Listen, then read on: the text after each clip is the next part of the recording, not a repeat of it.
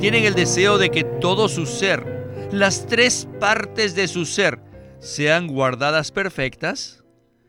¿Tienen tal aspiración ustedes? Si no tienen esta aspiración, deben orar.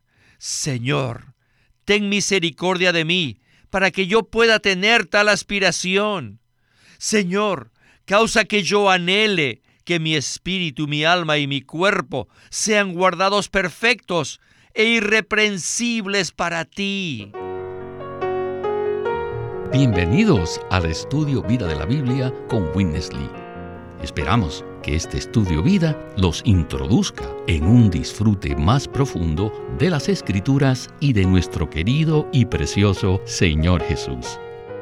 Visítenos en nuestra página de internet radiolsm.com y allí podrán escuchar gratuitamente todos los programas radiales del Estudio Vida. En el Estudio Vida de Primera Tesalonicenses de esta ocasión, consideraremos los versículos finales del capítulo 5.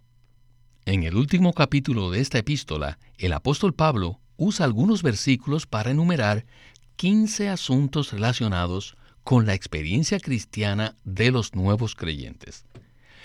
Estos asuntos, por los cuales Pablo estaba muy preocupado, tienen como trasfondo las palabras que él les dirigió en el capítulo 4. Pablo les habló respecto a la segunda venida del Señor, al arrebatamiento de la iglesia y al juicio que todos los creyentes tendrán ante el tribunal de Cristo. Sin duda, los nuevos creyentes en Tesalónica entraron en una actitud de velar y ser sobrios mientras esperaban la oportunidad de encontrarse cara a cara con el Señor. Luego, en los versículos 23 y 24 del capítulo 5, el apóstol resume su carga en dos frases maravillosas que revelan tanto la operación de Dios como la necesidad que tiene el hombre de cooperar con Él. Escuchemos lo que dice Pablo en esos dos versículos. Dice, y el mismo Dios de paz os santifique por completo, y vuestro espíritu, y vuestra alma, y vuestro cuerpo sean guardados perfectos e irreprensibles para la venida de nuestro Señor Jesucristo. Fiel es el que os llama, el cual también lo hará. Pues bien, hoy continuaremos con la segunda parte del tema que iniciamos en el mensaje anterior y que tiene por título Cooperar con la operación divina.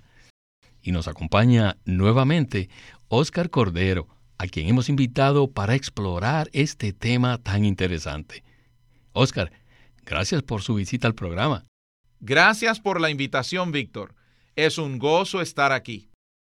En el mensaje anterior hablamos acerca de una lista maravillosa de puntos que se encuentran en los versículos 12 al 22 del capítulo 5. En esta lista se incluye el honrar a los que están en liderazgo y tener paz, de amonestar a los que andan desordenadamente, consolar a los pusilánimes, sostener a los débiles y ser longánimes para con todos.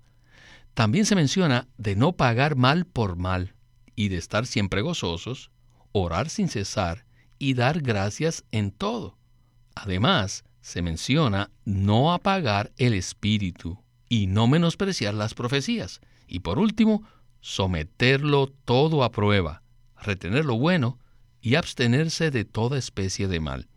Por otra parte, el apóstol Pablo habló acerca de la venida del Señor en el capítulo 4 y volvió a recalcar este asunto en el versículo 23 del capítulo 5.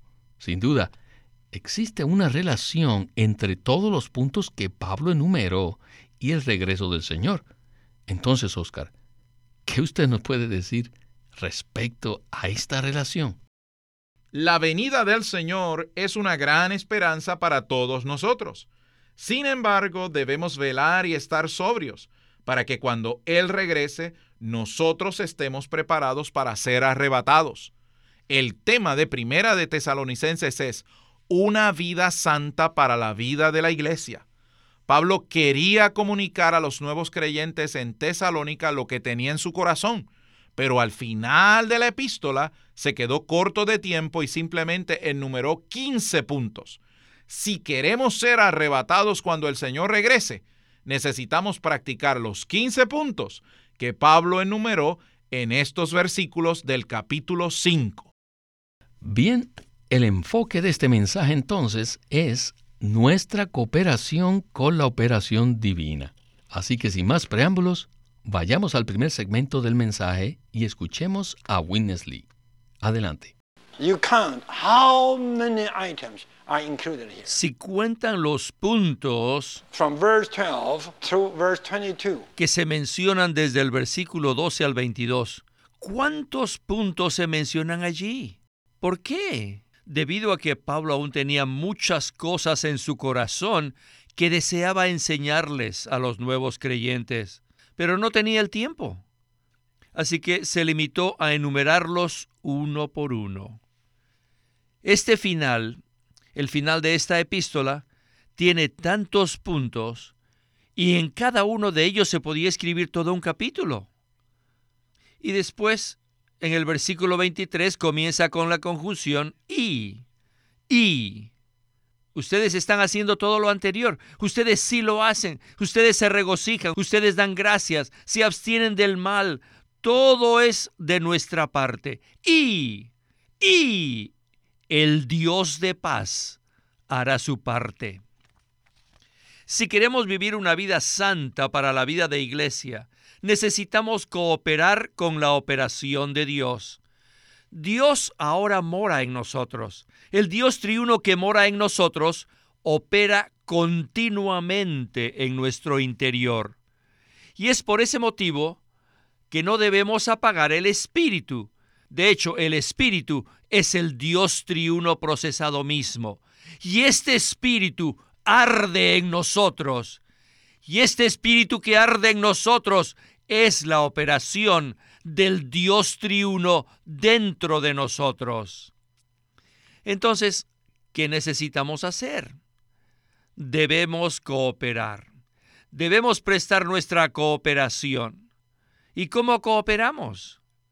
Cooperamos al poner en práctica todos los puntos que mencionamos.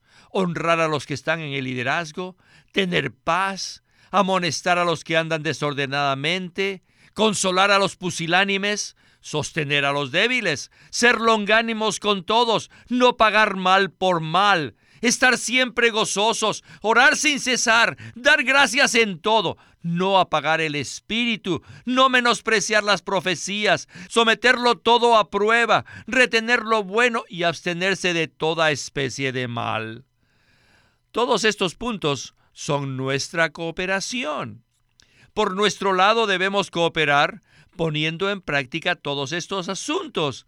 Y por el lado de Dios, Él opera en nosotros, no por fuera, sino dentro de nosotros, y el Dios de paz os santifique por completo. Aquí vemos los dos aspectos, lo que Dios hace y lo que nosotros hacemos. Él opera en nosotros y nosotros cooperamos con su operación. Este es el final de este libro. Oscar, Históricamente ha habido mucha discusión entre los creyentes acerca de estos dos asuntos. Las diferentes escuelas de teología han debatido acerca de la responsabilidad del hombre para cooperar con Dios y de la soberanía de Dios para hacer todas las cosas. Sin embargo, según el segmento anterior, no existe ningún conflicto entre la operación de Dios y la cooperación del hombre, ¿verdad? Por supuesto que no. En realidad no existe ninguna contradicción, porque ambos aspectos se complementan. Personalmente, puedo testificarles que ver esta luz ha sido de gran ayuda en mi vida cristiana. Cuando yo era joven, a casi ninguno de los creyentes les interesaba practicar alguno de estos 15 puntos. Sin embargo, eran creyentes. Para mí esto es una contradicción. ¿Cómo es posible que por un lado dependamos de Dios para ser santificados, pero que por otro lado no hagamos ningún esfuerzo para no apagar el espíritu, o para abstenernos de cualquier especie de mal, o para practicar cualquiera de estos 15 puntos. Los 15 puntos mencionados por Pablo corresponden a nuestra cooperación con la operación divina Si no lo hacemos, sencillamente viviremos una vida cristiana contradictoria.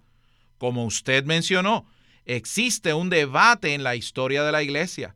Muchos se preguntan, ¿es Dios el que hace todo o somos nosotros? Esta ha sido una gran discusión entre los cristianos a través de los años. No obstante, la respuesta es que Dios hace las cosas y nosotros también. Como cristianos, nosotros no podemos vivir la vida cristiana separados de Dios. Entre más lo intentemos, más nos sentiremos frustrados. Dios opera en nosotros, pero nosotros debemos cooperar con la operación de Dios. Bueno, Oscar, existe otro problema para el creyente, especialmente cuando escucha lo que usted acaba de mencionar. Muchos podrían decir que nosotros hacemos todas las cosas y que Dios nos ayuda. ¿Qué nos puede decir respecto a esto? No podemos interpretarlo de esta manera. Pablo dice en Gálatas 2.20, ya no vivo yo, mas vive Cristo en mí. No es que Dios nos ayude, sino que Él desea vivir a través de nosotros. El hermano Watchman Nee dice en su libro, La vida cristiana normal, que la vida cristiana consiste en que Cristo vive en nosotros. Esto es por completo diferente a afirmar que Cristo nos ayuda a vivir la vida cristiana. Cuando Pablo dice en Filipenses 1:21, porque para mí el vivir es Cristo, significa que tanto Él como Cristo vivían juntos como una sola persona. Por un lado, Cristo vivía en Pablo como su vida y como su todo. Y por otro, Pablo expresaba a Cristo en su vivir cotidiano. Gracias, Oscar, por esta explicación tan acertada. Bien, existen otros pasajes bíblicos en el Nuevo Testamento donde Pablo menciona la operación de Dios y nuestra cooperación. Los versículos 12 y 13 del capítulo 2 de Filipenses dicen así, Por tanto, amados míos, como siempre habéis obedecido, no como en mi presencia solamente, sino mucho más ahora en mi ausencia, llevad a cabo vuestra salvación con temor y temblor, porque Dios es el que en vosotros realiza así el querer como el hacer por su beneplácito. Estos versículos nos revelan que la cooperación del hombre es un complemento para la operación divina. Bueno, regresemos con Witness Lee para escuchar la segunda porción de este estudio vida. Adelante.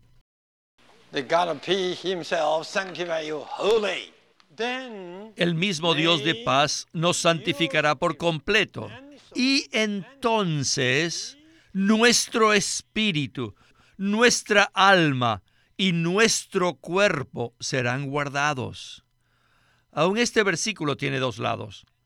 Por un lado, Dios nos santifica, es decir, Él toma la iniciativa.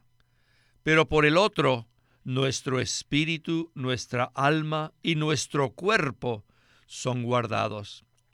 Este imperativo sean guardados puede considerarse en un sentido tanto activo como pasivo. Es un activo pasivo. Esto quiere decir que aunque somos nosotros los que tomamos la iniciativa en ser guardados, es Dios quien nos guarda. ¿Quién toma la iniciativa? Ciertamente soy yo. Pero ¿quién es el que hace la obra? Es Dios. Por lo tanto, debemos orar, Señor, anhelo que mi espíritu, alma y cuerpo sean guardados, pero yo no puedo hacerlo por mí mismo. Así que tomo la iniciativa para pedirte que tú lo hagas. Esto es muy significativo. Tienen el deseo de que todo su ser, las tres partes de su ser, sean guardadas perfectas. ¿Tienen tal aspiración ustedes? Si no tienen esta aspiración, deben orar. Señor, ten misericordia de mí para que yo pueda tener tal aspiración. Señor, causa que yo anhele que mi espíritu, mi alma y mi cuerpo sean guardados perfectos e irreprensibles para ti. Sin duda, los escritos de Pablo no son conforme a la doctrina, sino según su propia experiencia. El apóstol expresa su deseo, su anhelo. Él deseaba que el Dios de paz santificara por completo a los creyentes y que los creyentes mismos tuvieran el deseo y la aspiración de que su espíritu y su alma y su cuerpo fuesen guardados perfectos e irreprensibles. Pueden ver aquí la operación de Dios y nuestra cooperación. Víctor, antes de que usted me haga una pregunta, quisiera invertir los papeles por un momento y hacerle una pregunta a usted. Witness Lee nos preguntó al final del segmento anterior, ¿pueden ver la operación de Dios y nuestra cooperación? Creo que necesitamos hacer un alto y darnos cuenta que esto no es un asunto de mirar las cosas desde el punto de vista de Dios y desde el punto de vista del hombre separadamente. Es necesario que miremos este asunto desde ambos lados. ¿No es así, Víctor? Claro que sí. Esta es la manera como nosotros debemos abordar estos dos aspectos. En nuestra experiencia personal, la mayoría de las veces es imposible definir quién es el que toma la iniciativa, si es Dios o si somos nosotros. Frecuentemente es Dios quien toma la iniciativa y otras veces somos nosotros.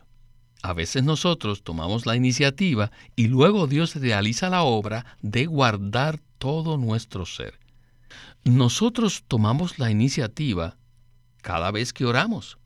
Si oramos de esta manera, Señor, no tengo el deseo ni la aspiración de que mi ser sea guardado. Ten misericordia de mí. Tomo la iniciativa para pedirte que lo hagas. Cuando se ora así, ¿podríamos decir que esta oración es el resultado de nuestra propia piedad o que es la obra del Señor en nosotros? Bueno, realmente es imposible decirlo. El punto crucial es que veamos que esto no es una doctrina, sino que es algo muy práctico en nuestra vida cristiana. Aunque no podemos santificarnos a nosotros mismos, sí podemos ir al Señor y pedirle que Él lo haga en nosotros. Si no lo hacemos, Dios se verá frustrado en su intención de santificar nuestro espíritu, nuestra alma y nuestro cuerpo. Por ello, Pablo expresa su deseo en el capítulo 5, versículo 23. Por un lado, Pablo deseaba que el Dios de paz santificara por completo a todos los creyentes. Y por otro, Pablo también anhelaba que los creyentes desearan que las tres partes de su ser fueran guardadas perfectas e irreprensibles. En cuanto a esto, la obra de santificación le corresponde a la operación de Dios pero la aspiración y el anhelo de ser guardados equivalen a nuestra cooperación. Tanto el deseo de Dios como nuestra aspiración actúan juntos, santificando y guardando nuestro ser por completo. No podemos olvidar que el deseo del corazón de Dios consiste en forjarse plenamente en el ser del hombre, y eso requiere de nuestra cooperación, nuestra oración y nuestra aspiración, pero se lleva a cabo mediante la operación divina. Bueno, ahora sí que le voy a hacer la pregunta. Háblenos un poco, Oscar, respecto a cuál ha sido su experiencia personal en este asunto. En Primera de Tesalonicenses 5:19 dice específicamente que no debemos apagar el espíritu. Eso implica que existe la posibilidad de que apaguemos el espíritu. Al respecto, tengo dos tipos de experiencia. Algunas veces cuando estoy disfrutando al Señor, me doy cuenta que tengo el Espíritu avivado y que soy uno con Él. En otras oportunidades me siento debilitado porque no he disfrutado al Señor lo suficiente y experimento que he apagado al Espíritu. Me da mucho dolor cuando experimento eso. Entonces, ¿qué debo hacer? Witness Lee dice que si tenemos el anhelo de ser guardados, debemos cooperar con el Señor. Pero si no tenemos tal anhelo, debemos orar al Señor para pedirle su misericordia. Por consiguiente, vuelvo mi corazón al Señor y le digo en oración, Señor, en mí no hay un anhelo para que tú guardes mi ser perfecto e irreprensible. Señor, ten misericordia de mí. y te pido que lo hagas en mí. Por lo tanto, si nosotros cooperamos de esta manera con el Señor, Él operará en nosotros. Gracias, Oscar, por compartirnos esta experiencia tan maravillosa. El apóstol Pablo habla de nuevo acerca de la venida del Señor en el versículo 23 del capítulo 5, lo cual indica que él deseaba causar una profunda impresión en los nuevos creyentes de Tesalónica respecto a este asunto. Bueno, regresemos por última vez con Winnesley para escuchar la conclusión del mensaje. Adelante. Pablo menciona de nuevo en el versículo 23 la venida de nuestro Señor Jesucristo. Esto concuerda con lo que Pablo escribió en el capítulo 4. Es como si Pablo nos estuviera diciendo, creyentes, ¿os causa emoción saber que el Señor regresará? ¿Estáis aguardando su venida?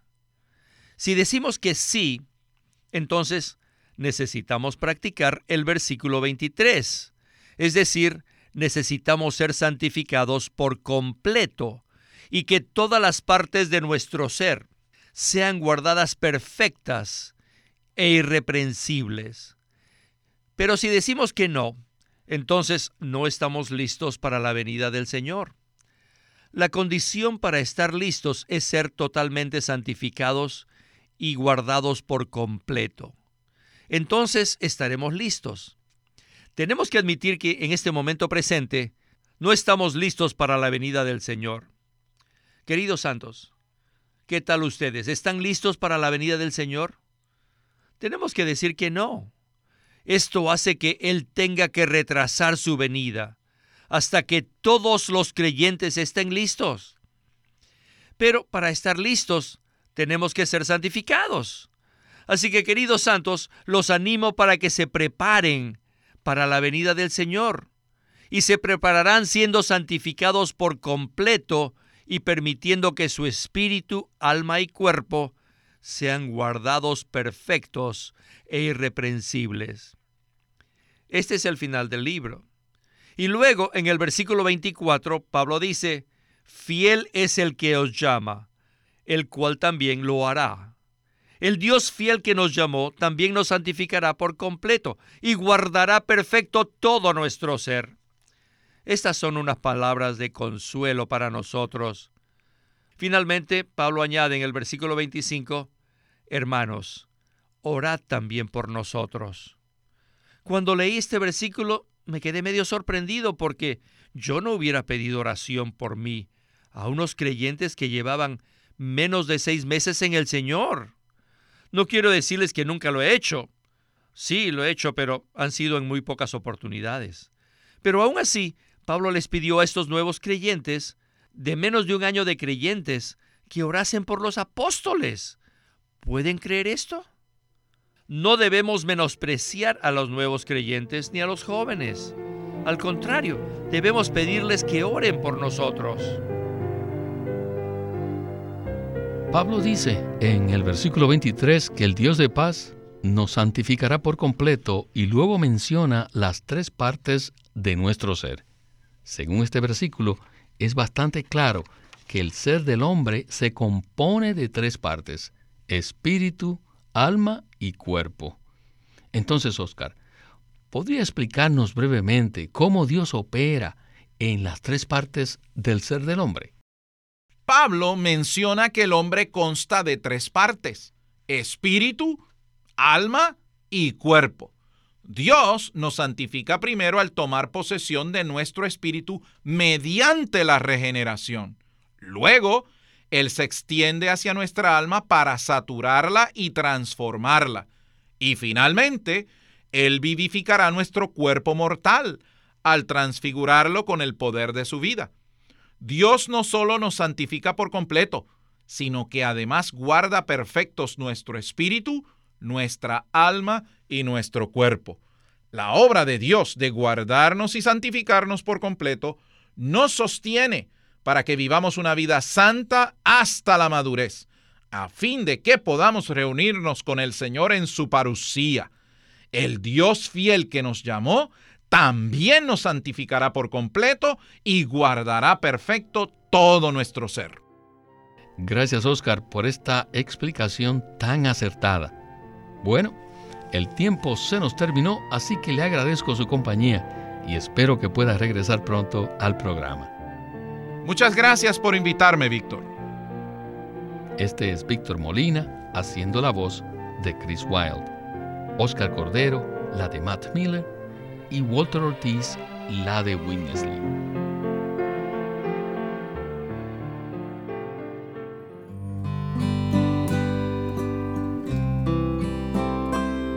El Cantar de los Cantares. Otro título publicado por LSM. Cristo nos atrae revelándose progresivamente en nuestra experiencia y nos llama a correr en pos de Él como nuestro amado novio, a fin de que crezcamos y seamos su amada novia. No se olvide de conseguir este libro, que va a ser muy valioso para su vida espiritual. El Cantar de los Cantares, por Watchman Nee. Queremos animarlos a que visiten nuestra página de internet libroslsm.com. Allí encontrarán los libros impresos del Ministerio de Watchman Nee y Witness Lee, la Santa Biblia versión recobro con sus notas explicativas y también encontrarán folletos, himnos, varias publicaciones periódicas y libros en formato electrónico. Por favor, visiten nuestra página de internet libroslsm.com. Una vez más, libroslsm.com. Queremos presentarles la versión recobro del Nuevo Testamento. Junto con el texto tenemos extensas notas de pie de página escritas por Witness Lee a diferencia de anotaciones típicas para estudiar que giran en torno al contexto histórico, geográfico y biográfico de la Biblia, las notas de la versión recobro recalcan el contenido espiritual de la palabra de Dios, abriendo así la revelación de la verdad divina y subrayando la provisión de vida que está contenida en las escrituras. Al comienzo de cada libro se halla un bosquejo que presenta una síntesis completa del libro. Dichos bosquejos destacan el significado espiritual de los libros del Nuevo Testamento y nos dan una visión nueva, fresca y viva de cada uno de ellos. Ojalá que todos ustedes puedan tener acceso a conseguirse una versión recobro del Nuevo Testamento. Puede conseguirlas en su librería cristiana más cercana o llamando o escribiendo a Living Stream Ministry. Llámenos a nuestro teléfono gratuito 1-800-810-1149 1-800-810-1149